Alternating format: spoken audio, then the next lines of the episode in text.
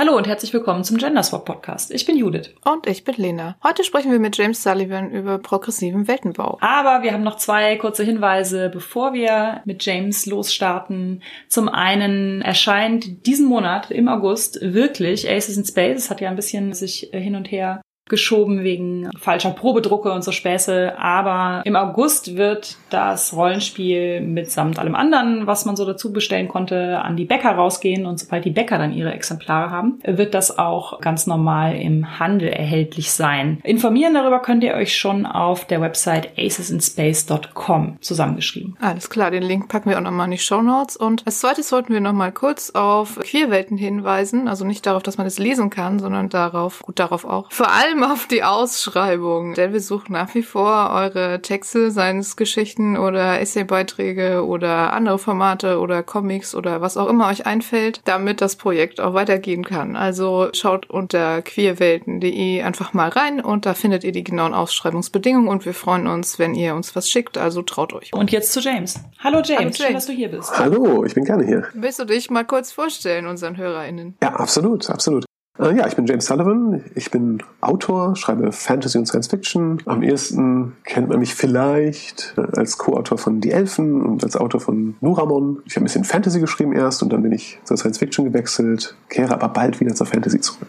Man konnte das schon ein bisschen auf Twitter mitlesen, dass du bald wieder in Fantasy-Gefilde zurückkehrst. Ja. Deswegen ja auch unser Thema Worldbuilding. Also nicht nur deshalb, wir hatten das schon sehr lange im Kopf, aber jetzt gerade passt es natürlich besonders gut, weil du ja gerade vermutlich wieder direkt am Weltenbau sitzt, oder? Ja, gut, das meiste habe ich schon vorher gemacht, aber es hört ja nie auf. Der Weltenbau begleitet einen bis zum Ende des Romans praktisch. Ich musste auch nochmal in die alten Notizen reingucken, weil das eine Menge, Menge, Menge Material war, das sich über die Jahre angesammelt hat. Das ist also, wenn man an Projekten arbeitet, die gerade nicht zum Zuge kommen, dann, also wenn, wenn einem eine Idee kommt oder sowas, dann macht man halt Notizen und irgendwann sind das sehr viele Notizen. Hast du da ein fancy System oder sind es einfach 700 Notizbücher? Äh, oder hast du so Karteikarten oder schreibst du es irgendwie im Computer auf? Also ich schreibe es erstmal handschriftlich in ein Notizbuch und dann habe ich so eine Scrivener-Datei für die entsprechende Welt oder für das Romanprojekt. Da sortiere ich das dann so ein bisschen. Du hast ja auch gerade auf der FeenCon mit drei anderen Personen ein Weltenbau-Panel gehalten. Ja, genau. Das können wir vielleicht, wenn es bis die Folge erscheint, schon auf YouTube ist, auch nochmal in die Shownotes packen. Und da, also habe ich mir auch schon so ein paar Punkte rausgeschrieben, die ich in dem Panel interessant fand, über die wir hier vielleicht nochmal reden können. Gerne.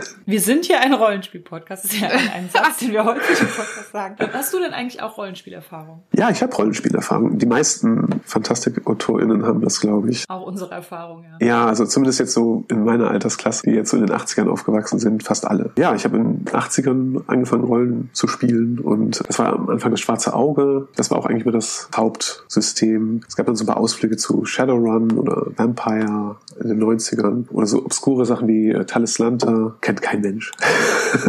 das hattest du uns mal gezeigt, oder kann das sein? Das kannte ich aber tatsächlich nicht. Das ist äh, sehr obskur. Die Idee dabei war, glaube ich, lass uns möglichst viele verrückte Kreaturen bauen und sie spielen lassen von den Spielern. Und natürlich wählt man sich dann sehr unterschiedliche, die nicht kompatibel sind. Aber ich atme im Wasser. Ja, genau, so in etwa. Aber im Grunde war das schon das Hauptsystem, das schwarze Auge. Und wir haben auch sehr früh eigene Abenteuer geschrieben oder auch teilweise spontan gemacht am Abend. Also Kaufabenteuer waren sehr teuer und die, manche waren auch nicht so gut. Also haben wir das sehr schnell selbst gemacht und so langsam sind wir dann halt aus dem schwarzen Auge rausgekommen, haben eigene Erzählwelten dann gemacht und so und auch die Regeln wurden uns zu viel. Da haben wir einfach alles über Bord geworfen und gesagt, okay, was brauchen wir? Wir brauchen ein paar Würfelproben und das reicht schon. Daraus habe ich so ein kleines minimalistisches Systemchen gemacht und das hat uns Ende der 90er bis die späten 2000er durchgebracht. Dann ist das so ein bisschen eingeschlafen, wie das so ist bei Rollenspielrunden bei manchen. Die Runde wird kleiner, schrumpft auf den Kern und Leute ziehen weg und so. Und auch Kinder bei uns. Das war auch noch so so ein Punkt, wo es schwierig wurde, sodass das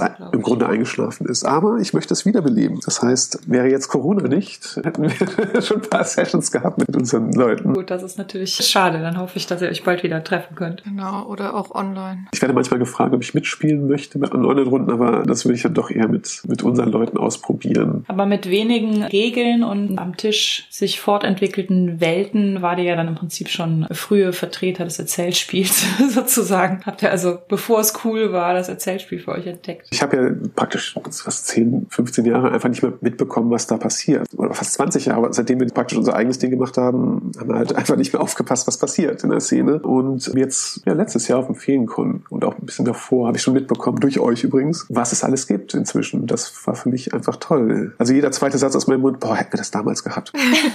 Erwartet einfach eurer Zeit voraus. Naja, wir wollten halt diese tollen Geschichten haben und die Regeln waren zu kompliziert. Es war einfach zu mhm. viel Zeit mit Regeln und Würfeln. Und auch wenn man mal merkt, dass im Grunde die Spielleitung unglaublich viel Macht hat, egal was für Regeln da sind. Ich meine, die Möglichkeiten da zu gestalten sind so groß, die Regeln sind da einfach zu vernachlässigen. Und man kann es als Impuls nehmen, wenn man es wirklich sehr stark vereinfacht, dass so ein Regelmechanismus einfach nur einen Erzählimpuls gibt und das haben wir einfach durchgezogen. Und Welten gebaut habt ihr da auch schon. Und ganz uneigennützig. Also ich habe es einfach für meine Romanwelt noch teilweise gemacht. Rollenspiel, Weltenbau, einfach in der Erzählwelt, in der ich auch Romanwelten plane. Ah. Merkwürdigerweise ist keine davon veröffentlicht worden, aber Teile aus diesem Worldbuilding tauchen halt in den Romanen auf. Das ist schon bei den Elfen sehr sichtbar. Ich frage mich auch manchmal, wie baut man eigentlich Welten ohne Rollenspiel? Wie baut man sie außerhalb von Rollenspielrunden? Also ohne diese ganzen Prompts und Fragen und so. Ich habe ja schon häufiger dann Weltenbau für Romane und Rollenspiel gleichzeitig betrieben. Oder erst für einen Roman oder erst für ein Rollenspiel und dann kam irgendwie noch der Roman dazu oder umgekehrt. Ja, ich finde, dass das schon irgendwie sehr ähnlich ist. Also ich meine, klar, bei Rollenspielen geht es ja auch darum, dass man gemeinsam als Gruppe was entdeckt und so. Und bei Romanen geht es dann natürlich eher um die Erzählperspektive und die ist ja meistens dann irgendwie eine einzelne Person und sowas. Aber ansonsten finde ich, gibt es da schon super viel Gemeinsamkeiten im Weltenbau. Ja. Und deswegen finden wir, können wir auch über Weltenbau mal allgemein reden. Allgemein und was Rollenspiel angeht und ob es da vielleicht Unterschiede gibt. Ich habe ja irgendwo aufgeschnappt, ich weiß leider gar nicht mehr wo, dass Weltenbau für Romane so ein bisschen ist wie so ein Eisberg das, was die Lesenden nachher zu sehen bekommen, sind so die zehn Prozent über der Wasseroberfläche, aber das, was die AutorInnen sich ausdenken, ist quasi 90 Prozent unter Wasser, die man nie zu sehen bekommt. James, würdest du dem zustimmen oder ist es doch nicht so krass, der Unterschied, deiner Meinung nach? Ich weiß nicht, ob das eine weit verbreitete Meinung ist. Ich meine, das ist eigentlich so eine Angeberei von den meisten AutorInnen. Also nach dem Motto,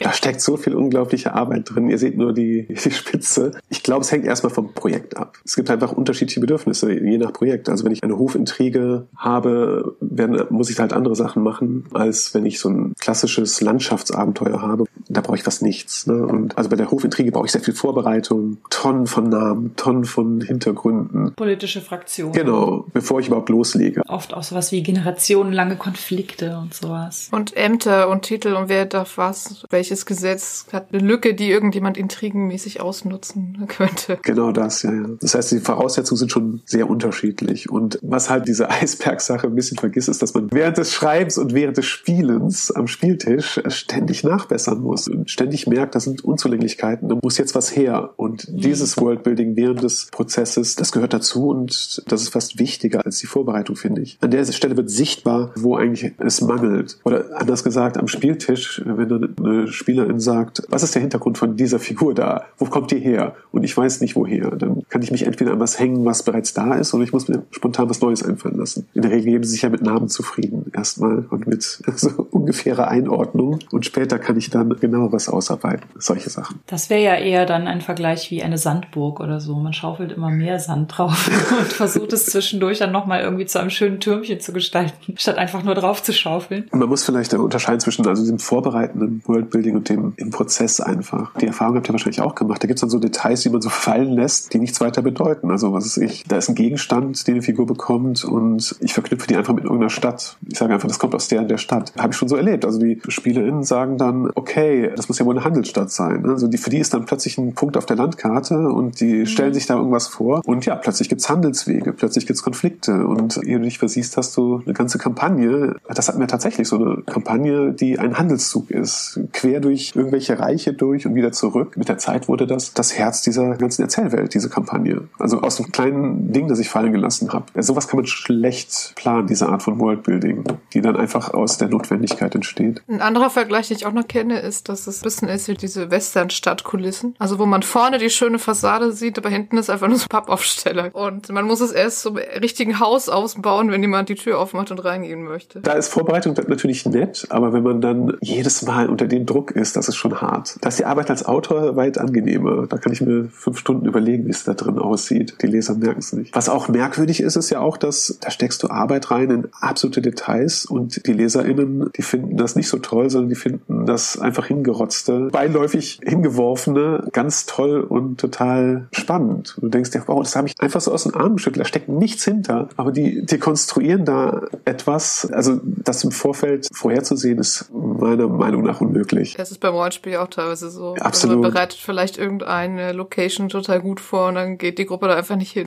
Und dafür erwähnt man dann so beiläufig NPC XY und die Person findet sie dann so spannend und möchte den ganzen Abend mit dir reden. Du hast ja auch in dem Panel auf der FinCon gesagt, man kann nicht ewig Weltenbau machen, man muss auch einfach mal anfangen zu schreiben und dann auch an die Erzählperspektivfiguren rangehen. Weil ich glaube, du hast total recht damit, dass man einfach sieben Jahre Weltenbau machen kann, ohne dass da jemals ein Roman draus wird. Ich vergleiche das gerne mit Sport. Also so als wenn du ein Marathonläufer bist, aber nie wirklich Strecke läufst, sondern einfach nur Krafttraining machst oder irgendwelche Aufwärmübungen, aber niemals wirklich das tust, nicht in dem übst, was du wirklich am Ende machen wirst. Die Ernährung umstellst und so. Ja, genau. Ich glaube, das ist jetzt das erste Mal in diesem Podcast einen Sportvergleich gemacht. Ja. aber er passt sehr gut. Weltenbau wird halt auch immer wie so eine Wissenschaft betrachtet. Man muss das immer so perfekt machen und so weiter. Und das Problem ist, wenn man den Kontakt zum Schreiben verliert, liest sich das halt nicht gut. In dem Panel habe ich ein Beispiel, das ich generell gerne bringe, von einem recht berühmten Autor, der vor langer, langer Zeit einen Roman geschrieben hat. Bei dem sieht man das dann. Der hat dann offenbar Vorbereitung gemacht, sich sehr stark an Tolkien orientiert, sehr stark. Und trotzdem findet man dann Sätze wie, wie du ja sicher weißt, leben da die und die und so weiter. Da reden zwei Figuren miteinander. Du denkst dir, okay, das hat er jetzt aus seinen Notizen direkt in die Dialoge geschoben. So kann es natürlich nicht gehen. Das passiert natürlich nicht, wenn du jetzt einfach von Anfang an irgendwie am Schreiben dran bleibst. Eine Kurzgeschichte oder auch nur eine Szene aus dem Roman, eine Beschreibung von einem Ort oder einer Figur, einfach nur Erzähltext schreiben, um diesen Kontakt nicht zu verlieren. Man kann auch über übers Schreiben selbst Worldbuilding betreiben. Also ich schreibe gerne zum Beispiel so, so Sagentexte, so total übertrieben und schwülstig, was dann irgendwelche Helden angeblich erlebt haben. Es ist meistens dann gelogen und die Wahrheit ist anders, aber einfach um so, so ein Gefühl zu bekommen für diese Kulturen oder ganz banale Chroniken auszug, wo da ganz einfach irgendwelche Sachen notiert sind. Das Besondere an unserem Handwerk ist ja das Schreiben selbst. Das unterscheidet uns. So eine Erzählwelt zu bauen ist eigentlich nicht besonders schwierig. Man arbeitet eigentlich Sachen ab, man denkt sich Sachen aus, notiert die und kann sich da sehr schnell in so eine falsche Sicherheit glauben am Ende zählt halt nur das, was im Text produziert wird, was für Welten durch den Text bei den LeserInnen im Kopf entstehen. Machst du dir schon aber vorher ein bisschen Gedanken, bevor du anfängst zu schreiben? Klar, aber es kann halt auch ausufern. Ich fühle mich sicherer, wenn ich schnell mit dem Schreiben anfange. Wenn ich natürlich jahrelange Notizen nebenher gemacht habe, weil ich jetzt gerade nicht zu diesem Projekt gekommen bin, dann habe ich natürlich von vornherein schon viele Notizen. Wenn ich jetzt eine heiße Idee habe, die ist jetzt brennend in meinem Kopf und ich würde direkt losschreiben wollen, dann bremse ich mich ein bisschen und mache ein bisschen Worldbuilding und so und mache so viel, dass ich anfangen kann. Und dann gibt's immer wieder Phasen zwischendurch, wo ich dann hingehe und sage, okay, hier muss noch ein bisschen was passieren. Oder überhaupt generell mal, jetzt mal wieder zwei Tage Worldbuilding wäre nicht schlecht. Wie gesagt, ich habe es beobachtet, Leute, die wirklich sehr lange Worldbuilding betrieben haben, wo dann jedes Feuer, das in ihnen war, erloschen ist in dieser Aufbauarbeit. Ich finde, ähnlich ist es ja mit der Recherche. Also ich ja. finde, für Worldbuilding braucht man ja auch Recherche, aber auch für die Story braucht man auch Recherche. Ich kann nur eine gewisse Anzahl von Recherche vorher machen und muss den Rest eigentlich beim Schreiben machen, weil ich sonst gar nicht weiß, in welche Richtung. Also ich kann mich dann tot recherchieren in eine Richtung und stelle dann nachher beim Schreiben fest, ich brauche das alles gar nicht. Genau. Mache ich lieber so ein bisschen Vorarbeit, dass ich so eine grobe Ahnung habe. Recherchiere dann quasi nochmal in die Tiefe, während ich schreibe. Also dass ich dann halt nochmal sage, ich lege jetzt einen halben Tag Recherche ein oder auch ein Wochenende. Kommt natürlich auch noch Erfahrung dazu. Mit der Zeit lernst du natürlich, was du vorher vorbereiten musst, was du einfach brauchst um anfangen zu können. Also ich weiß auch früher, als ich angefangen habe zu schreiben, war das völlig unklar. Ich wusste halt nichts. Nach so ein paar Romanen weißt du, okay, diese Dinge sind wichtig. Ich, ein kleiner Fundus an Namen, mal eben eine Sprache erfinden und dann Namen daraus konstruieren, Ortsnamen und solche Sachen. Das geht mir inzwischen sehr leicht von der Hand. Das ist wirklich nur Erfahrung. Aber trotzdem läufst du dann halt im Roman, kommst an diese Stellen, die du halt nicht vorhergesehen hast und wo du auch weißt, okay, da ist es ein bisschen dünn, da muss ich jetzt recherchieren. Bei mir ist es dann gerne Pferde. Ich habe keine Ahnung von Pferden. Das sind Leute ja picky, ne, bei Pferden. Er mich gerade an eine Rollenspielrunde, wo dann eine Person drin war, die selber reiten konnte und dann immer sagt, nein, das geht nicht, das kann das Pferd nicht. Ich finde auch, was du am Anfang schon gesagt hast von dem Autor, ich finde, das taucht auch ja noch relativ häufig auf, dass es so diesen Infodump in Dialogen mhm. gibt, den die erzählenden Figuren eigentlich schon wissen müssten. Ja, also ja. dieses, wie du ja bereits weißt, ne, am Nordtor wohnen die privilegierten Familien, am Südtor die Ärmeren oder irgendwie sowas. Das ist auch was, was häufig, finde ich, so in ins erste Kapitel so geschoben wird und dann hat man entweder solche Dialoge, die man nicht so richtig abkauft, Tell, Don't Show oder sowas, also aus Umgedrehte von Show, Don't Tell. Ich habe aber auch schon häufiger so Prologe gesehen, wo dann der weise Zwerg XY auf einem Stein sitzt und darüber nachdenkt, wie die Welt geografisch aufgebaut ist und sowas. Das verstehe ich überhaupt nicht. Statt sowas kannst du eine Seite nehmen, Quellenauszug aus den Historien von so und so, wo du dann auch mal den Stil kopierst von historischen Quellen und einfach gerade heraus es machst einfach, wenn das nötig ist. Gerade was die Textsorte angeht, kann man da eine Menge machen. Das fand ich schön bei Annette Juretzky Genau. von Rache und Regen, wo immer am Anfang zwei Quellen stehen. Einmal so eine eher religiöse Quelle zum Thema Regen, die oft auch irgendwie noch was Sprachliches, wie man den verschiedenen Regen in diesem Land nennt, weil die Leute bauen ja so ihre ganze Theologie und ihren Glauben um diesen Regen herum auf. Und dann meistens noch so eine, ist ja so ein bisschen ans Römische Reich angelehnt und dann halt noch so eine beschreibende Quelle von, was weiß ich, einem Archivar aus diesem Imperium, die dann noch irgendwie über ihre Feldzüge referieren oder über dieses Volk, das den Regen anbetet oder so noch irgendwelche Details von außen so droppen. Vor allen Dingen hast du da natürlich eine Situation, wo das nur eine Seite ist. Eine lächerliche Seite im Prinzip. Bei Broken Earth, da gibt es am Kapitelende immer diese In-World-Quellen. Was man im Falle einer Fünfzeit macht und so, ne? Genau. Ich finde es eigentlich auch immer ganz gut, wenn man nicht am Anfang gleich alles total erklärt bekommt. Ich mag das auch total, wenn da nur so Andeutungen sind und ich denke, ah, okay, da steckt wohl mehr dahinter. Mal sehen, was dazu noch kommt. Und es gibt ja auch verschiedene Herangehensweisen, wie man den Weltenbau angeht. Und zwei Begriffe, die es da so gibt, ist ja entweder Top-Down oder Bottom-Up Worldbuilding. Also Top-Down meint halt, dass man sich sozusagen das ganze Setting erst als Gesamtheit anschaut und versucht da schon mal ganz viel so generelle Dinge festzulegen. Welche ist die Geografie, welche Völker gibt es da, welche Staaten, wie hängen die miteinander zusammen. Bottom-up ist dann halt das Gegenteil. Man fängt da an, wo die Geschichte spielt und geht dann weiter. Ich finde, man kann das auch ganz gut an Rollenspielsystemen sehen. Ich finde sowas wie DSA oder Splittermond hat halt ganz klar so ein Top-Down-Worldbuilding. Also, dass die Welt als Ganzes, also zumindest in groben Zügen festgelegt ist und dann das Worldbuilding immer feiner wird, je nachdem, was für Publikationen so rauskommen und welche Geschichten die erzählen und so weiter und in welcher Stadt und sowas. Und dann geht's halt von oben nach unten. Aber der Kontinent ist im Prinzip schon beschrieben, welche Völker wo leben, welche Kulturen wo herrschen und sowas. Bei vielen Spielen, bei denen man so während des Spiels die Welt erschafft, geht man ja von den Charakteren aus, von dem Hintergrund der Charaktere. Und dann hat man diesen Fakt der Welt ja schon beschrieben und geht von da aus dann, ah, was macht das mit dem Rest der Welt? Ne? Also natürlich noch nicht mit dem ganzen Rest der Welt, aber so vom Kleinen ins etwas Größere. Auch von den Impulsen der Charaktere irgendwie abhängig. Bis hin zu Spielen, wo diese Welterschaffung ja Teil des Spiels auch ist. Also Ja, genau. zum Beispiel wie bei Beyond the Wall, wo man am Anfang das Dorf sich auszählen, wo die Charaktere herkommen, oder bei Kagematsu, wo man ja auch das Dorf am Anfang erschaffen muss, mit so ein paar äh, wichtigen Punkten und die dann mit den Charakteren noch verknüpft sind. Jamie, du hast in dem Panel gesagt, dass du das Top-Down-World-Building manchmal auch ein bisschen schwierig findest, weil es wieder so das Risiko birgt, damit Klischees zu arbeiten. Ja, ich denke, das, das ist eine Riesengefahr. Man zeichnet eine Karte, man trägt irgendwelche Königreiche oder andere Reiche irgendwie ein, verteilt irgendwelche Kreaturen, die man geschaffen hat, auf diese Reiche und plötzlich passieren einem so Dinge wie die Orks, Kriegervolk oder sowas. Das passiert unglaublich leicht. Und man kann es halt durch die ganze Fantasy hindurch im Prinzip sehen, auch Science Fiction, wie sowas unglaublich leicht passiert. Weil man halt nicht von Einzelfiguren und von der Komplexität am Boden sozusagen ausgeht, sondern man wirklich so weit weg ist, dass man die Details nicht mehr sieht. Und da verallgemeinert man natürlich ähm, sehr leicht. Ich glaube, ich hatte im Panel das Beispiel der Ferengi bei Star Trek, die halt gierig sind. Und die sind gierig und alles ist darauf ausgelegt. Und da gibt's halt wenig Variation, wenig Diversität und so. Und bei den Orks, bei Tolkien ist es ähnlich. Bei denen ist, kommt natürlich noch was anderes dazu. Ich glaube, das hat noch wie noch so eine Art Gentechnik eine Rolle, glaube ich, ne? mit denen, damit sie irgendwie so sind, wie sie sind. Aber grundsätzlich ist es halt so, die sind halt nur dazu da, um die Bösen zu sein. Und das ist natürlich eine Sache, die man machen kann, aber die natürlich ein paar Fragen aufwirft. Wie, wie überleben die? Irgendwann sind alle Dörfer geplündert und alle umgebracht sozusagen. Und was machen die dann? Landwirtschaft wahrscheinlich nicht.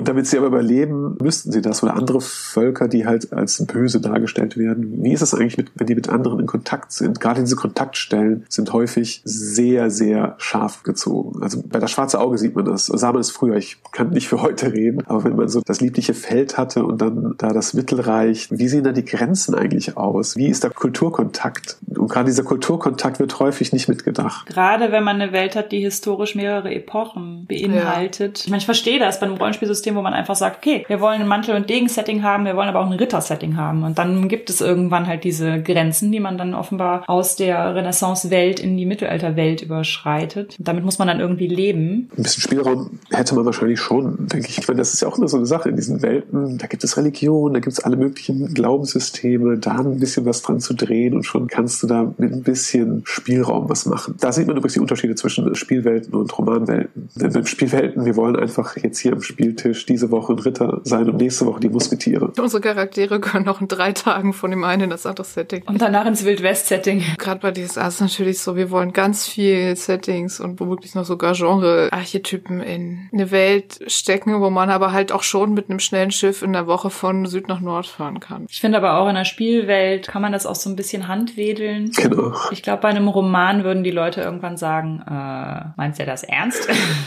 Eigentlich fast Satire, wenn man das so machen würde. Aber es ist auch, wie Lena eben gesagt hat, das Ziel bei DSA ist jetzt auch, dass man dieselben Charaktere mitnehmen kann in das andere Setting. Das ist ja bei einem Roman gar nicht erforderlich. Genau. Wenn man dann als nächstes einen Fantasy-Wild-West-Roman schreiben möchte, dann würde man halt andere Charaktere dafür nehmen und nicht sagen, ah, ich nehme die aus dem Mittelalter-Setting. Ja, das stimmt. Aber das war ja früher, glaube ich, auch total üblich. Also, dass man Rollenspielwelten so erschafft, dass sie ganz viel abdecken. Das ist ja auch so eine Sache, die, glaube ich, erst mit diesen Erzählspielen oder mit neueren Rollenspielen gekommen ist. Dass man sagt, dieses Spiel ist eigentlich nur dafür da, um in Genre X Geschichten im Stil von Y zu erzählen. Und was anderes will es nicht und kann es nicht und das reicht ja auch. Hängt ja auch mit der Komplexität der erschaffenen Charaktere im Rollenspiel zusammen. Wenn das halt Charaktere sind, für die man Stunden Charakterbau hinter sich hat, ist das ja was anderes, als wenn man zusammen in der Gruppe eine halbe Stunde bevor man mit dem Spielen loslegt, die Charaktere zusammengebaut hat. Ich verstehe das schon auch, dass, also gerade auch mit dem Steigern und sowas im Laufe der Zeit einfach auch so viel Zeit und Rechenarbeit und Feinschliff und so in so umfassende Systeme und Charaktere gesteckt wird, dass man das halt auch nicht für jede Geschichte nochmal neu machen möchte. Wir spielen DSA ja so, dass wir einfach mehrere Kampagnen haben und deshalb wirklich dieselben Charaktere ihr Setting gar nicht groß verlassen. Jetzt haben wir gerade schon gesagt, das Top-Down Worldbuilding hat so die Gefahr, dass man in Klischees verfällt. Dann lass uns doch mal kurz über Klischees reden. Wir sagen ja oft, im Rollenspiel sind Klischees nicht zwangsläufig was Schlechtes, weil sie erstmal so schnell ein Bild im Kopf vermitteln. Man muss halt nur darauf achten, dass es dann nicht nur Klischees gibt. Wie seht ihr das dann beim Weltenbau? Braucht man da Klischees? Ich finde, beim Weltenbau gibt's vor allen Dingen ja im Prinzip sowas wie so geografische und historische Klischees, wenn man das so nennen kann. Also wo man auf was Historisierendes zurückgreift, wie wir eben schon gesagt haben, der Wilde Westen, das Mittelalter, die Musketiere. Oder halt was Geografisches, wie James hatte eben vom einem Reiseabenteuer erzählt, da greift man ja auch ein bisschen so auf diese Bilder zurück, wie der mitteleuropäische Mischwald, das Gebirge oder sowas. Ohne dass man sich jetzt im Prinzip eine vollkommen neue Landschaftsform überlegen muss oder eine neue Landschaftsform aus welchen, die man kennt, irgendwie neu kombiniert und alles sieht irgendwie anders aus oder so. Wenn man sich jetzt bei jedem Gebirge überlegt, aber das Gestein ist nicht grau, sondern das hat andere Farben. Und zwar aus dem Grund, dass die Steine, aus denen das besteht, Sedimente sind, die wiederum von außerirdischen Lebensformen und so weiter. Da kann man sich natürlich tierisch verrennen. Aber man läuft natürlich auch, wie bei allem, irgendwie die Gefahr, dass man Dinge unendlich reproduziert. Also wie zum Beispiel das nicht gleichberechtigte Mittelalter. Ich würde das als archetypische Bilder bezeichnen. Das sind so Sachen, die tief in der Kultur verwurzelt sind. Ich kann sofort ein Beispiel nennen. Ich hatte in meinem Roman Der letzte Steinmagier, das spielt in so einem asiatisch angehauchten Setting. Die Figuren fliehen in einen Wald. Und jetzt kann ich natürlich den Wald sehr detailliert beschreiben. Ich kann also wirklich genau beschreiben, wie es da aussieht. Aber das habe ich nicht gemacht, sondern ich habe einfach nur mich darauf verlassen, dass die LeserInnen, wenn sie merken, da flieht jemand in einen Wald, in dem irgendeine Gefahr droht, dem vielleicht eine schlimmere Gefahr droht als die Leute, die hinter einem her sind. Diesen Ängsten, die man so mit Wäldern verbindet, so Hänsel und Gretel und so, dass das aktiviert wird, aber ebenso der Sherwood Forest. Das steckt in den Leuten drin. Und die Frage ist, wie viele Details muss ich bringen und wie viel kann ich eben über dieses kulturelle Gedächtnis aktivieren? Das ist gar nicht so einfach zu entscheiden immer. Detailgrad, wenn ich ihn hochhalte, kann häufig weniger erzählen als die Andeutung, die Aktivierung dieser alten Dinge.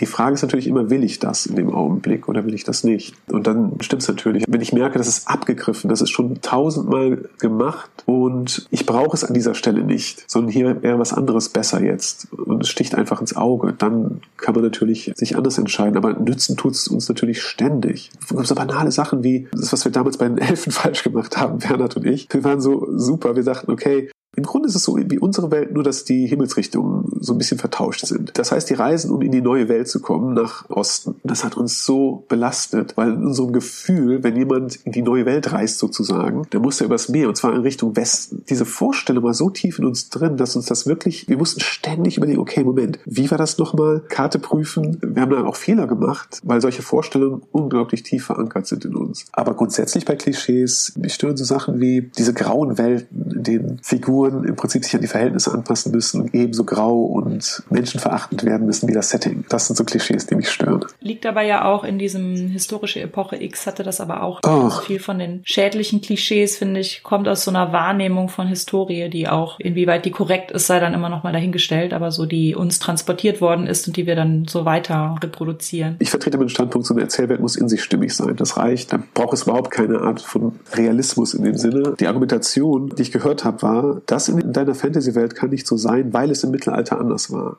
Was für ein Fantasy-Roman eine absurde Aussage ist. Das zeigt auch ein ganz schlimmes Geschichtsbild. Das bedeutet, unter anderen Voraussetzungen, also Götter, Magie, Wunder und so weiter, soll das Ergebnis, das wir haben, genauso sein wie unser Mittelalter. Oder das, was die Leute für uns im Genau, Mittelalter halten. das sogenannte Mittelalter. Das ist in meinen Augen absurd. Das zeigt irgendwie diese Vorstellung, es gibt ein Ziel der Geschichte, es musste sich so entwickeln, es hätte sich nicht anders entwickeln können unter anderen Mhm. Voraussetzungen. Und wenn ich so eine Erzählwelt beginne, finde ich, da, da läuft ja schon alles falsch. Das ist einfach nur eine Schutzbehauptung letztlich, um all diese Dinge zu haben. Es sei denn, ich schreibe jetzt historische Fantasy, das wäre dann vielleicht noch was anderes, dass das Patriarchat da ist. Aber selbst da gibt es Spielräume. Ne? Ich muss ja nicht ausgerechnet die übelste Geschichte erzählen. Gut, das bleibt dann jedem selbst überlassen. Aber diese Argumentation, die kommt immer wieder. Also gerade jetzt bei Videospielen sieht man es auch immer wieder. Ne? Da können keine Frauen sein. Im Mittelalter gab es keine Frauen. Das ist eine verdammte Fantasy-Welt. Frauenturnen ist 1950 erfunden, das ist bekannt. Oder auch so Sachen, wo man seit dem Zweiten Weltkrieg gab es keine weiblichen äh, Pilotinnen oder so und wo es Fotos gibt und äh, so einfach Nachweise. Ja, ich meine, wir leben halt auch in einer Kultur, die immer viel daran arbeitet, sowas unsichtbar zu machen. Genau. Und das kann Fantasy ja durchaus auch irgendwie mit leisten oder mit durchbrechen irgendwie. Ne? Also ich finde auch, wenn man mehr in allen Beziehungen irgendwie empowernde Geschichten mitbekommt, egal ob das jetzt realweltliche Geschichten sind oder fantastische, blickt man auch anders auf die eigene Realität und die reale Geschichte. Das heißt, eigentlich müsste die Frage sein, wenn wir so eine mittelalterlich angehauchte Welt nehmen, was sagt die über unsere Welt und über uns als Menschen und nicht, was sagt die über das angenommene Mittelalter unserer Geschichtsbücher? Da ist wenig Aussage. Was, was nützt uns das? Das hat mit uns jetzt erstmal direkt nichts zu tun. Aber wenn wir uns mehr fragen würden, was hat das mit unserer Welt heute zu? Warum mögen wir das? Warum lesen wir das? Was bringt uns das? Dann stimmt der Fokus halt auch wieder und dann zerfallen natürlich solche Argumentationen. Aber im Mittelalter war es so. Eigentlich sind wir doch jetzt schon beim Thema unserer Folge angekommen, bei dem wir die Frage stellen wollen, was genau meinen wir denn eigentlich mit progressivem Weltenbau? Wie könnte man denn progressiv am besten? Hast du noch ein Synonym dafür? Wenn du es wörtlich nimmst, ist es ein Fortschreiten. Also wir bewegen uns ja durch die Welt und wir gehen voran und wir hoffen natürlich, dass die Entwicklung so ist, dass wir in eine bessere Gesellschaft uns entwickeln und nicht Rückfälle haben in eine schlechtere. Und auf diesem Weg arbeiten wir natürlich mit Traditionen, die wir haben, auf allen Ebenen. Also wir bauen auf dem auf, was wir bisher hatten. Wir schleppen eine Menge mit. Und die Frage ist, ob wir uns mit Dingen belasten müssen, die wir auf unserem Weg in die Zukunft nicht mehr gebrauchen können. Und das heißt, jetzt bei diesem Mittelalterbeispiel zu bleiben, zu sagen, da, da dürfen jetzt keine Frauen sein, das ist vorbei. Wir leben nicht in einer Gesellschaft, in der Frauen so extrem im Patriarchat leben wie in vergangener Zeit. Das heißt, wir spiegeln das jetzt wieder oder noch besser, wir schauen noch ein bisschen voraus und können Gesellschaften zeigen, in denen es das Patriarchat nicht mehr gibt oder es vielleicht nie gegeben hat. Auch das kann halt eine Wirkung auf uns erzielen. Also so, so stelle ich mir das vor. Da muss ich ja gleich nochmal an ein Rollenspielbeispiel denken. Wieder DSA tatsächlich. Die hat tatsächlich, was halt irgendwie von den 80ern ziemlich revolutionär war, gesagt haben, in Aventurien sind Männer und Frauen in einem gleichberechtigt. Punkt. Was ja an sich cool ist. Das Problem ist nur, das Rollenspiel wurde halt immer von Leuten gespielt und geschrieben, die nicht in so einer Welt leben. Und das merkt man einfach. Aber da ist eine Menge drin, äh, bei dem ich heute merke, okay, das haben die damals schon so gemacht, gar nicht schlecht für die Zeit. Dass natürlich da andere Probleme sind. Und man sieht das ja auch wieder an allen möglichen Sachen, dass da viele Sachen drin sind, wo man sagt, okay, da haben sich auch ein bisschen Gedanken gemacht, wie das funktionieren kann, dass Männer und Frauen wirklich gleichberechtigt sein sollen. Äh, wie zum Beispiel die Tatsache, dass es halt so ein Verhütungsmittel gibt, was auf jeder Wiese wächst und was bei Männern und Frauen funktioniert. Also das ist ja, trägt ja schon mal viel dazu bei. Aber gleichzeitig ist mir neulich so eine Geschichte eingefallen, wenn man es denn spielt und nicht total drauf achtet, ja, ja. Äh, dann ist es halt immer noch oft so, jeder Soldat ist männlich, jede Köchin ist weiblich. Und in der Taverne sollte man lieber nicht reingehen. Also alles ist immer noch aus unserer Welt so gedacht. Auch Figuren, die vorkommen. Ja, auch sowas wie traditionelle Care-Arbeit, Kindererziehung und so weiter obliegt auch im ideellen Bereich den Göttinnen, also so ja, genau. Zar als Göttin der Kinder. Das heißt, letztendlich ist noch immer ganz viel so an Rollen auch ganz fest in der Spielwelt verankert aufgeteilt. Das hatte auch grundsätzlich das Ziel, weibliche und männliche Charaktere gleichermaßen spielbar das zu machen, es, ja. ohne dass es da irgendwelche Unterschiede gibt. Ja. Und weniger das Ziel, eine komplett gleichberechtigte Welt in all ihren Konsequenzen genau, zu schreiben. Genau, das ist es, ja. Das finde ich aber schon interessant, weil wir können uns ja alle selber gar nicht vorstellen, wie diese Welt, in der Männer und Frauen immer gleichberechtigt waren und es quasi nie ein Patriarchat gegeben hatte, wie die aussehen würde. Ihr könnt es versuchen.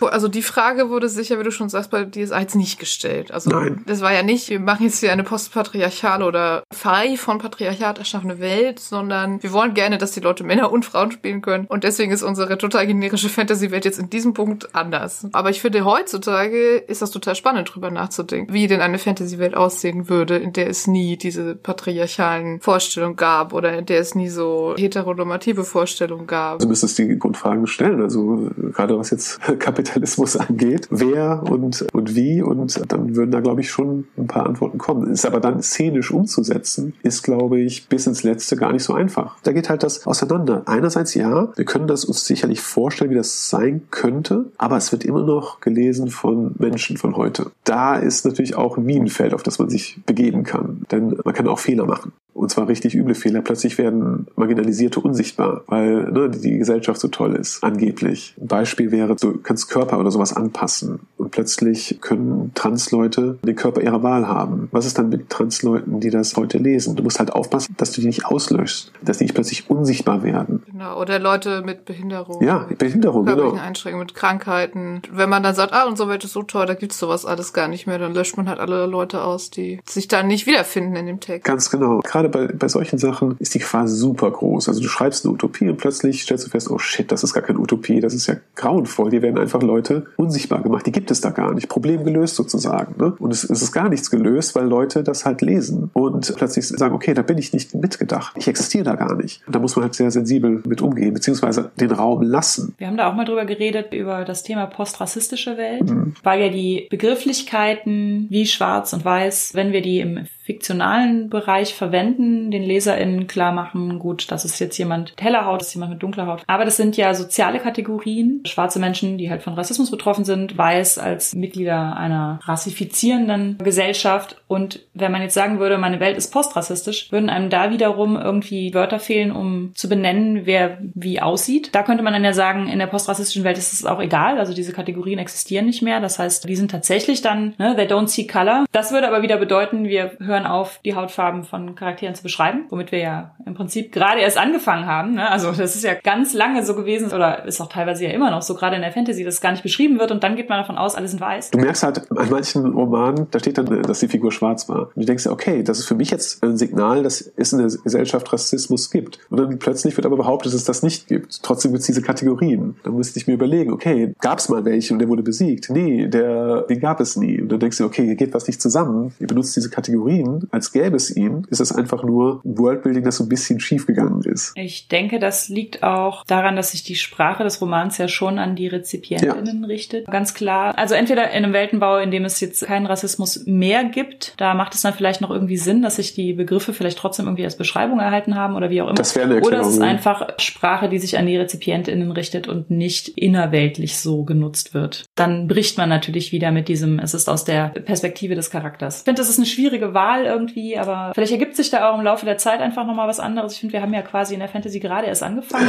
damit. Bei Broken Earth zum Beispiel finde ich es auch ganz gut gelöst. Das ist ja eigentlich die Mehrzahl der Charaktere schwarz aber da beschreibt sie immer so sehr viele Abstufungen des Aussehens, auch was die Haarfarbe und die Haarstruktur angeht. Die Person hatte noch dunklere Haut als jene. Ja, Kontrast. Wobei sie bei Broken Earth Races benennt und da fehlt mir auch ein bisschen die Brücke. Also was für Races sind das, wenn es nicht unsere Gesellschaft ist. Also in welchem Kontext wird dieses Wort Race benutzt? Es ist leider auch auf Deutsch mit Rasse übersetzt worden. Ja. Das kann ich aber auch insofern natürlich als Teil des Weltenbaus total akzeptieren, dass ja. das N.K. Jemisin ja auch schwarz ist und sich das Ganze ja auch irgendwo um Race dreht. Also zumal es ja auch so ein Ex-Imperium gibt, quasi, wo auch diese soziale Komponente mit reinkommt, dass da mhm. eine Menschengruppe die anderen schon auch unterdrückt und erobert hat und also was. Ja, aber, aber schwierig. Also diese Balance zu finden zwischen, man möchte Leute repräsentieren, aber man möchte vielleicht nicht sie in dieselben Struggles schmeißen, mit denen sie im realen Leben zu kämpfen haben. Das ist wahrscheinlich das Allerschwierigste am Schreiben. Diese Balance zu finden zwischen das, was in der Erzählwelt passiert und dass es halt rezipiert wird von Menschen, die jetzt leben. Da irgendwie so einen sanften Übergang zu schaffen, ich glaube, das ist das Allerschwierigste. Und gut, es muss nicht leicht sein. Es darf schwer sein. Also zumal man kann ja auch Konflikte in der Welt schaffen, die irdischen Konflikten ähneln. Mhm. Also ich weiß gar nicht, was du davon hältst. Was denn? Also beispielsweise, wenn man sagt, es gibt in der Welt Leute, die können zaubern und die unterdrücken alle, die nicht zaubern können. Hast du ja in der irdischen Welt nicht. Aber du hast dann auch wieder so ein Machtgefälle, was aber nicht auf Hautfarbe oder männlich-weiblich oder was auch immer abzielt. Das ist natürlich so eine Sache. Grundsätzlich ist dagegen ja nichts einzuwenden. Also problematisch wird es natürlich, wenn es sehr deutlich signalisieren soll, dass es sich auf diese jene Gruppe in der Realität bezieht, die aber bei den Einzelgruppen eigentlich auch anwesend sein müssten. Ne? Also, was ist, ich nehme mal ein Beispiel wieder mal die guten alten Orks. Die Orks dann als Metapher für schwarze Menschen und du denkst dir, okay, warum gibt's bei euch bei den Menschen nicht schwarze Menschen? Warum sind die alle weiß? Die Frage wäre, ob man nicht Diversität in den Einzelgruppen haben könnte und dann würde diese Metapher vielleicht auch hinfällig und man könnte sie als was anderes nehmen. Aber so bietet sich die Interpretation halt sofort an. Ne? Ja, bei Orks auf jeden Fall. Aber wenn man jetzt, sagen wir, eine diverse Gruppe von Menschen hat, die Fähigkeit X haben und eine diverse diverse Gruppe Menschen die Fähigkeit X nicht hat und die eine unterdrückt die andere, dann ist man ja so ein bisschen raus aus diesem. Auf jeden Fall, ja. Diese Spezies symbolisiert Menschengruppe X. Frage ist da natürlich, ob du nicht so eine Art Ableismus, äh, müssen wir gucken. Ja. Auch da muss man vorsichtig sein. Man muss sich halt überlegen, wie wird das gelesen. Es reicht, glaube ich, nicht mehr einfach zu sagen, ich mache das jetzt, wie ich will und die lesen sowieso, wie sie wollen. Also ein bisschen Gedanken müsste man sich schon machen. Und Sensitivity Reading könnte da ins Spiel kommen an der Stelle, insbesondere dort, wo man sich extrem unsicher unsicher ist. Da hilft es einfach, wie in anderen Bereichen auch. Also wenn ich jetzt Science Fiction schreibe, kann ich Physiker fragen, ey, wie sieht's aus mit rotierenden Raumstationen? Also kann ich dann halt auch beim Sensitivity Reading gucken, wie wirkt das wahrscheinlich auf diese LeserInnen. Also ich finde, wir brauchen halt jetzt trotzdem noch so fiktive Geschichten, die sich auch um so Machtgefälle und Privilegien und das Aufbrechen derselben drehen. Ja, klar. Ohne halt wieder LeserInnen vielleicht mit Sachen zu konfrontieren, die sie selber zu gut kennen oder zu viel darunter leiden. In der Fantastik haben wir natürlich das grundsätzliche Problem, oder eigentlich die Chance, dass wir die Realität verfremden. Und die Frage ist immer, wie. Da sehe ich, wie gesagt, Chance, aber auch das Problem, dass wir da natürlich Sachen schaffen können, die genau verfremdet das erzählen, was Menschen erleben. Aber dann läuft man halt unter Umständen Gefahr, dass Leute retraumatisiert werden. Dass diese Entscheidung zu treffen, ist natürlich nicht leicht. Deshalb sind, glaube ich, Own Voices Sachen dann halt auch so wichtig. Zum Beispiel, wenn ich jetzt eine starke Verfremdung nehmen würde, dann würde ich zum Beispiel meine Nuramon-Figur nehmen. Ja? Die würde wahrscheinlich weiß gelesen, weil die halt Elf mit heller Haut ist. Aber da, auf diese Figur bilde ich im Prinzip meine kompletten Fremdheitserfahrungen als schwarzer Mensch in Deutschland ab. Und man merkt das aber nicht, weil ich das komplett verschlüsselt habe. Ja, damals wollte ich noch nicht, dass das so sichtbar ist, dass man es direkt mit mir in Verbindung bringt und habe das komplett verschlüsselt. Und diese Chancen hat die Fantastik. Und gerade in den letzten Monaten habe ich festgestellt, dass auch viele Persons of Color das gelesen haben und diese Figur mochten und sich mit dieser Figur identifiziert haben. Und das war für mich sehr, sehr schön einfach, weil ich bis dahin halt nicht wusste, ob Leute wie ich das auch so lesen, wie ich es jetzt praktisch projiziert habe in diese Figur. Und diese Chancen der Verfremdung, die hat die Fantastik. Und die können wir nutzen, aber wir müssen halt immer auf diese Gefahren aufpassen. Das heißt, du hast auch so ein bisschen befürchtet, dass wenn du das zu weit verfremdest, zum Beispiel jetzt bei Nuramon, dass sich Leute daran nicht mehr wiederfinden können. Findest du, das trifft auch auf Weltenbau zu, wenn man es halt übertreiben würde? Also wenn man Sachen zu neu, zu weit verfremdet, zu anders macht, dass die Leute das dann auch nicht mehr so reinzieht, weil die keinen richtigen Zugang dazu haben oder nicht den Zugang, den du dann als Schreibender dazu hast? Ist natürlich immer eine Mischung, aber grundsätzlich ist natürlich schon auffällig, dass Leute sich zu gewissen Dingen hingezogen fühlen. Wenn ich so an Drachen oder sowas denke oder Vampire oder sowas, da ist die Verfremdung natürlich stark, aber sie ist halt so alt bekannt, dass es kein Problem darstellt, aber könnte es ähnliche Dinge projizieren auf völlig fremde andere Wesen. Die Leute würden es nicht annehmen, weil ihnen irgendwie da der Zugang Zugang fehlt. Das ist sehr merkwürdig manchmal.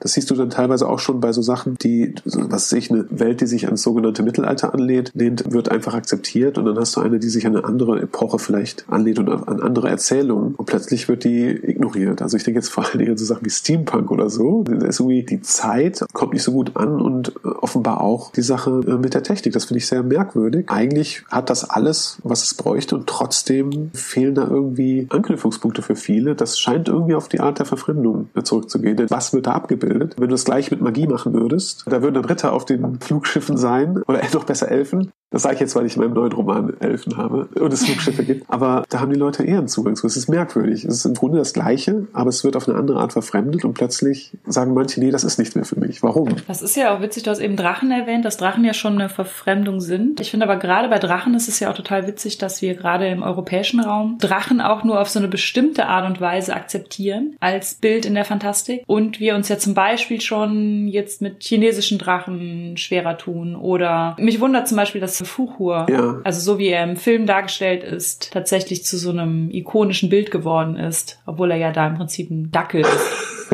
Selbst bei fantastischen Bildern, die ja schon Verfremdung sind, haben wir schon so festgefahrene Muster. Game of Thrones halt als bösartige, aber irgendwie auch hochintelligente Wesen oder halt als missverstandene, weise Wesen, die völlig zu Unrecht gejagt werden oder sowas. Und alles, was davon dann wiederum abweicht, wie jetzt zum Beispiel so die Idee, Drachen als Tiefseekreaturen aber in der Luft abzubilden oder sowas, das ist dann wiederum so, dass dass das dann schon nicht mehr so gut funktioniert. Ich denke, es hängt einfach davon ab, wie viel Tradition schon den Weg bereitet hat. Wenn du jetzt die klassische Drachenvorstellung nimmst, die ist alt, wirklich. Und das gilt für die meisten Kreaturen. Die basieren immer auf irgendetwas noch Älteres und werden dann so ein bisschen weitergeschoben, ein bisschen weitergeschoben. Ein anderes Beispiel für Tradition, die einfach auch mal zeigt, dass es nicht immer schlecht ist, alte Dinge zu nehmen und einfach neu zu machen, ist, wenn man jetzt die Fernsehserien anschaut, für Kinder und Jugendliche. Also ich denke jetzt an She-Ra. Und das andere ist der Prinz der Drachen. Wenn man diese beiden Sachen nimmt, kann man sich natürlich zurückversetzen und sagen, okay, wie war das, als das entschieden wurde? Man hätte zu She-Ra sehr leicht sagen können, ach, Prinzessin, schon wieder Prinzessin und auch noch ein Remake von der Serie, die in den 80ern gelaufen ist. Das kann doch nichts werden und so. Und bei The Dragon Prince hätte man sagen können, ach, nicht schon wieder sowas. Elfen und Drachen. Nee, die Sachen sind rausgekommen und gerade bei She-Ra habe ich das Gefühl, also ich prüfe das immer und frage mich, gibt es eigentlich eine progressivere Serie als She-Ra? Das frage ich mich auch immer.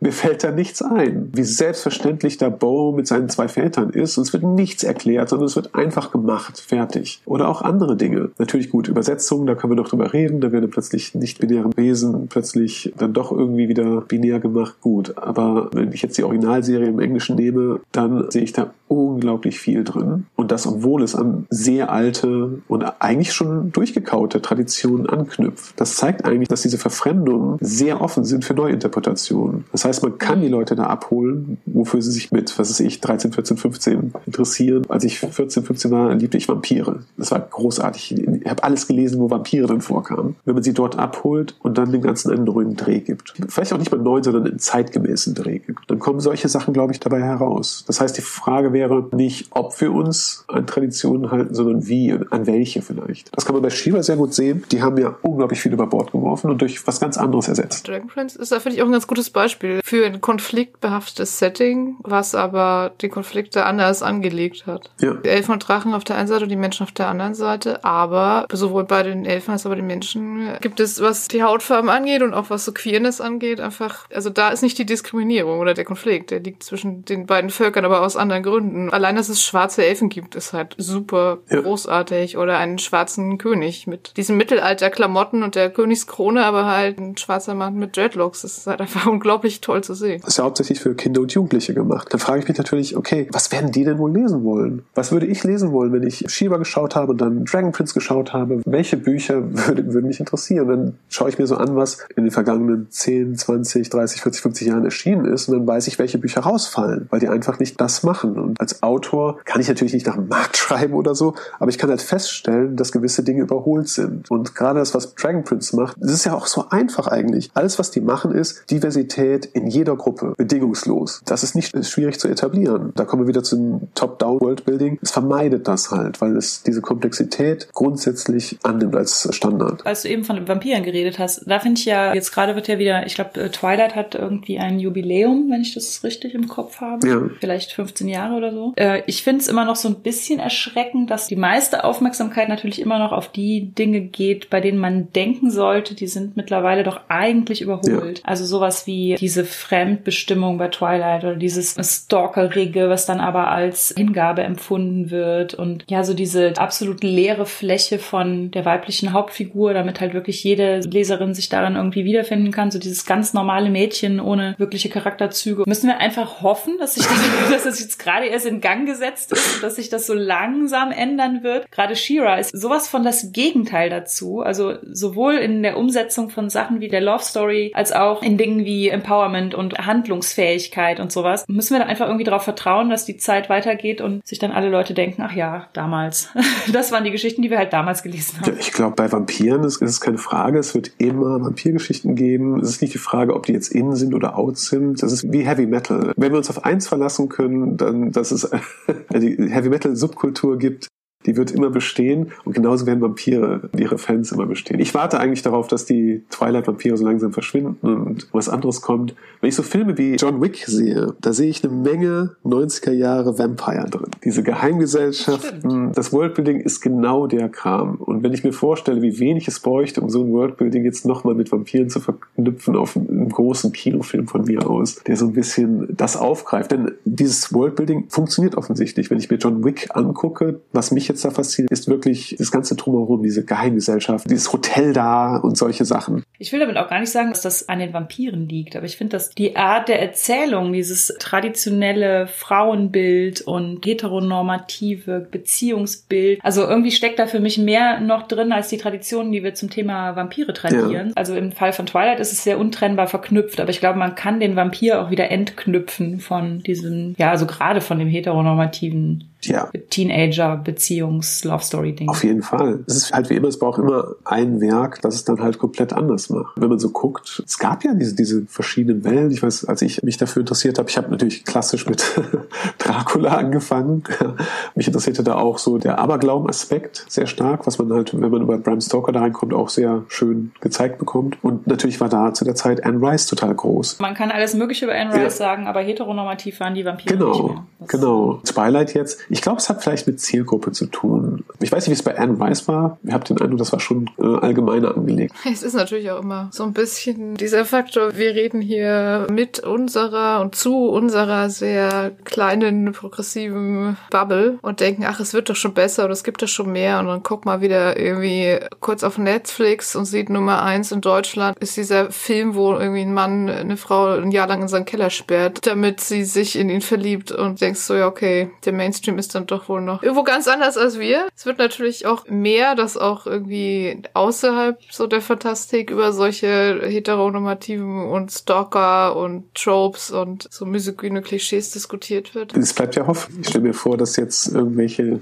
Kinder, die jetzt Shira geguckt haben, sich mit 14, 15 für Vampire interessieren und ein paar Jahre später einen Vampirroman schreiben, der ganz toll wird. Das wird passieren, keine Frage. Das wird dann halt nicht belastet sein mit all diesen Dingen. Ich gehe mal davon aus, dass irgendwas sich wieder durch durchsetzen wird. Da gibt es eine Verfilmung und dann haben wir die nächste Generation. Es wäre natürlich wünschenswert, wenn es dann nicht so einen Rückfall gäbe. Wenn ich jetzt Anne Rice nehme, so wenn wir das Heteronormative nehmen, ist das ja ein massiver Rückfall. Twilight war so ein großes Young Adult Ding und das nächste große war ja dann Hunger Games. Stimmt. Und da ist ja schon der Fortschritt, dass da quasi die Hauptfigur in Richtung starke Frau. Ich finde, Hunger Games ist ja auch unfassbar problematisch und hat auch unfassbar schlimme Tropes und dieses Love Triangle und am Ende doch wieder das heteronormative Happy End und so. Aber zumindest wurde der Sprung von dieser super passiven, gestalkten, ausgenutzten Twilight-Protagonistin zu einer, ja, wie gesagt, starken Frau in Anführungszeichen. Zumindest war es irgendwie ein bisschen ein Fortschritt und vielleicht kommt der weitere Fortschritt dann auch noch hinterher hinterher. Das ist ja auch ein netter Gedanke. Wir schreiben quasi für die Zukunft oder für die Gegenwart, damit sie in die Zukunft blicken kann und nicht nur in die Vergangenheit. Ich glaube, man braucht irgendwie einen langen Atem beim Thema progressive Fantasy, progressives Worldbuilding. Wir haben ja jetzt auch nur über Weltenbau geredet, ne? Wir haben noch gar nicht über progressive Erzählstrukturen und so geredet. Da laden wir James einfach noch ein zweites Mal ein. genau. Also ich glaube, man braucht irgendwie einen langen Atem, weil es wird nicht von heute auf morgen gehen, dass dafür auch Wertschätzung irgendwie so da ist. Und das wird sich auch verändern. Also ich glaube, das, was wir heute schreiben, wird wahrscheinlich auch schon in, was weiß ich, 15, 15 Jahren, wenn die Leute vielleicht auch eher darüber lächeln, über unsere Bemühungen oder so. Also hoffe ich manchmal, dass es sich bis dahin auch schon wieder so viel verändert hat, dass da dann auch schon wieder ganz neue Sachen sind, die auch wieder weiter vorangehen. Mhm. Man muss in eigenen Welten ja auch nicht alle Probleme der irdischen Welt gleichzeitig angehen. Ich glaube und ich hoffe, es, es nützt halt auch schon was, wenn man über die Sachen schreibt, mit denen man sich einigermaßen auskennt und wohlfühlt und ein bisschen recherchiert hat. Und man muss in der fiktiven Welt ja jetzt vielleicht nicht sagen, so ohne diesem Roman von 400 Seiten zeige ich jetzt mal, wie alle Probleme unserer irdischen Welt angegangen werden könnten. Also das kann ja irgendwie nicht funktionieren. Alle schon gelöst sind. Ja, ich sage auch genau. wie. Hier ist die Liste. Jetzt zum Beispiel bei Wasteland oder so. Wenn man dann sagt, okay, es gibt einen kleinen Teil der Welt und in dem ist halt zum Beispiel Queerness und Neurodiversität irgendwas Akzeptiertes und da stellen wir mal eine Gesellschaft vor, in der das anders ist als in der echten Welt und drumherum ist es vielleicht noch anders und es gibt ja trotzdem Konflikte und es gibt Leute, die das anders sehen und das reicht ja aber schon, um trotzdem einen Einblick zu geben, wie es sein könnte. Sehe ich auch so. Das freut mich. James, hast du denn ein Fazit zum Thema Weltenbau? Was wir sagten, was wir auch so ein bisschen herausgearbeitet haben, war ja, dass im Prinzip die Bedürfnisse in Spielwelten so ein bisschen anders sind. Also ich fand das sehr wichtig, dass wir ja praktisch gesagt haben, dass die Tatsache, dass Leute irgendwelche Figuren spielen wollen, dann manchmal ausschlaggebend ist. Ja, und das ist bei Romanen halt nicht so. Dieser Unterschied ist, glaube ich, schon wichtig. Aber wir können natürlich trotzdem darauf achten, an welche Traditionen wir uns knüpfen, welche wir behalten und welche wir einfach dringend über Bord werfen müssen. Da will ich mich komplett anschließen, wobei ich da das sagen würde. Auch die Geschichte mit Leute wollen Figuren spielen. Also dabei ist es halt auch wichtig mitzudenken, dass man nicht davon ausgehen sollte, dass nur äh, weiße ja, ja, hetero-Männer diese Figuren spielen wollen und alle anderen sich dann bitte auch gerne wiederfinden möchten. Aber das wäre vermutlich auch wieder Platz für eine eigene Folge. Figuren. Was ist spielbar? Das ist eine legitime Frage, ja. Ich habe hier so ein Rollenspiel liegen, das heißt Hypertellurians. Und meine Fresse, was ist da alles spielbar?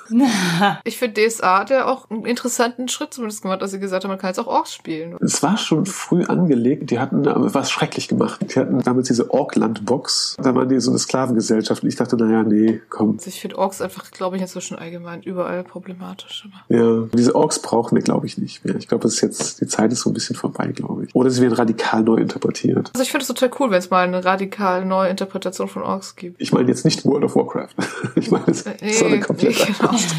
Aber ich habe das tatsächlich auch mal auf einem Roll Inclusive Vortrag, glaube ich, da meinte Ask auch irgendwie, Fantasy-Welten bräuchten ja auch immer sowas wie Orks, Elfen oder zumindest irgendwelche anderen Völker, die keine Menschen sind. Und da war ich total erstaunt, weil ich auch absolut Fantasy lesen kann, in der es nur Menschen ja, gibt. Also ich finde es jetzt nicht schlecht, wenn es auch andere Völker gibt. Und halt auch ein bisschen drauf an, was man erzählen will. Ja, voll. Okay, dann jetzt zum Schluss wollen wir dich einmal fragen, wo wir dich im Internet finden können und ob es noch neue Projekte gibt, auf die du hinweisen möchtest. Im Internet am besten auf Twitter. Da bin ich unter dem sehr fantasievollen Namen Fantasy-Autor unterwegs. Da treibe ich mich die meiste Zeit rum. Und woran ich gerade arbeite, ist ein Fantasy-Roman. Ich kehre also in die Fantasy zurück nach ein paar Jahren wieder. Sogar High Fantasy mit Elfen und es kommen auch Flugschiffe vor und solche Sachen. Wie wir halt besprochen haben, wird es ein bisschen anders sein im Detail. Das soll von vornherein progressiv angelegt sein und ich möchte einfach eine Menge Ballast, den wir einfach zu oft zu lange mit uns rumtragen, über Bord werfen. Das dauert aber noch ein bisschen. Das kommt erst frühestens nächsten Herbst raus. Bis dahin kann man von mir in einer Anthologie vielleicht eine Erzählung lesen. Es gibt eine Anthologie, die bald rauskommt im Archiv Verlag. Urban Fantasy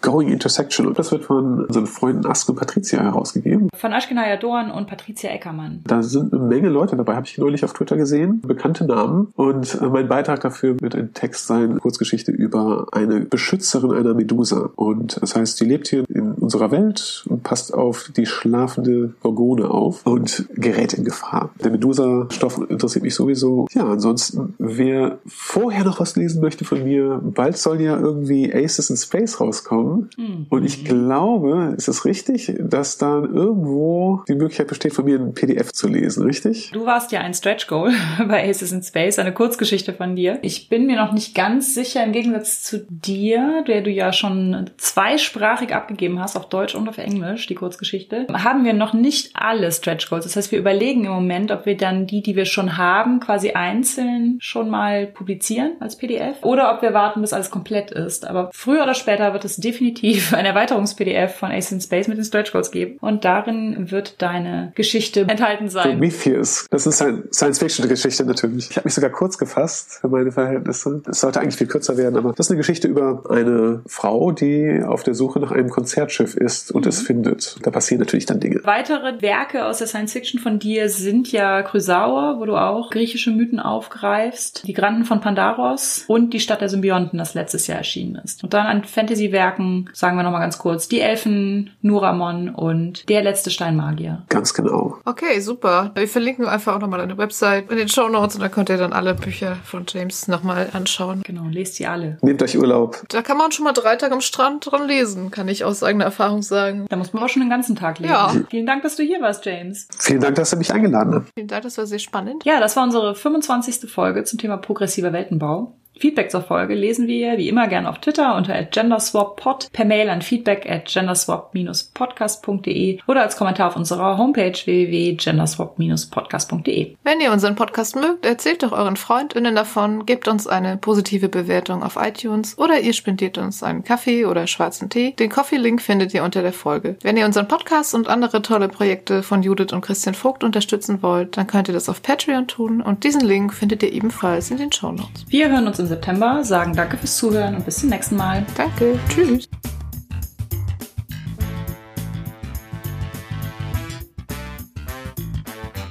Profi gab es von Daheon, von Yoshi, Merlin und Fuchskind. Vielen Dank. Vielen Dank. Und unsere Patrons sind Abronat, Adrian, Alexander, Alexander, Amerdale, Andrea, Anja, Anna, Antonia, Art History Fantastics, Bapf, Benjamin, Boni, Bisilisi, Christoph, Cypher, die Archeische Verlagsanstalt, Eike, Elea, Elias, Fabian, Harald, Hobbypädagoge, Hungerhummel, Jasmin, Jens, Johannes, Julia, Kai, Kama, Karl-Heinz, Lara, Mara, Marcel, Marco, Marco, Markus mit C, Markus mit K, Markus aus Krefeld, Matamordui, Max, Merlin, Mika, Micha, Michael, Moritz, Mr. B, Natschi, Nerd Meets You, Nico, Niklas, Niklas, Nimea, Nina, Nur der Tim, Pascal, Patrick, Philipp, Sandra, Schmetterting, Skimi, Serenity, Shelly, Sol, Sphärenmeister, Steam Tinkerer, Sven, Technosmurf, Tellurian, Tentacle Duck, Tino, Tobi, Tobias, Tobias, Trin, Tütenclown, Vic, Volker Zeitiger. und Senja. Vielen Dank an euch alle. Dankeschön.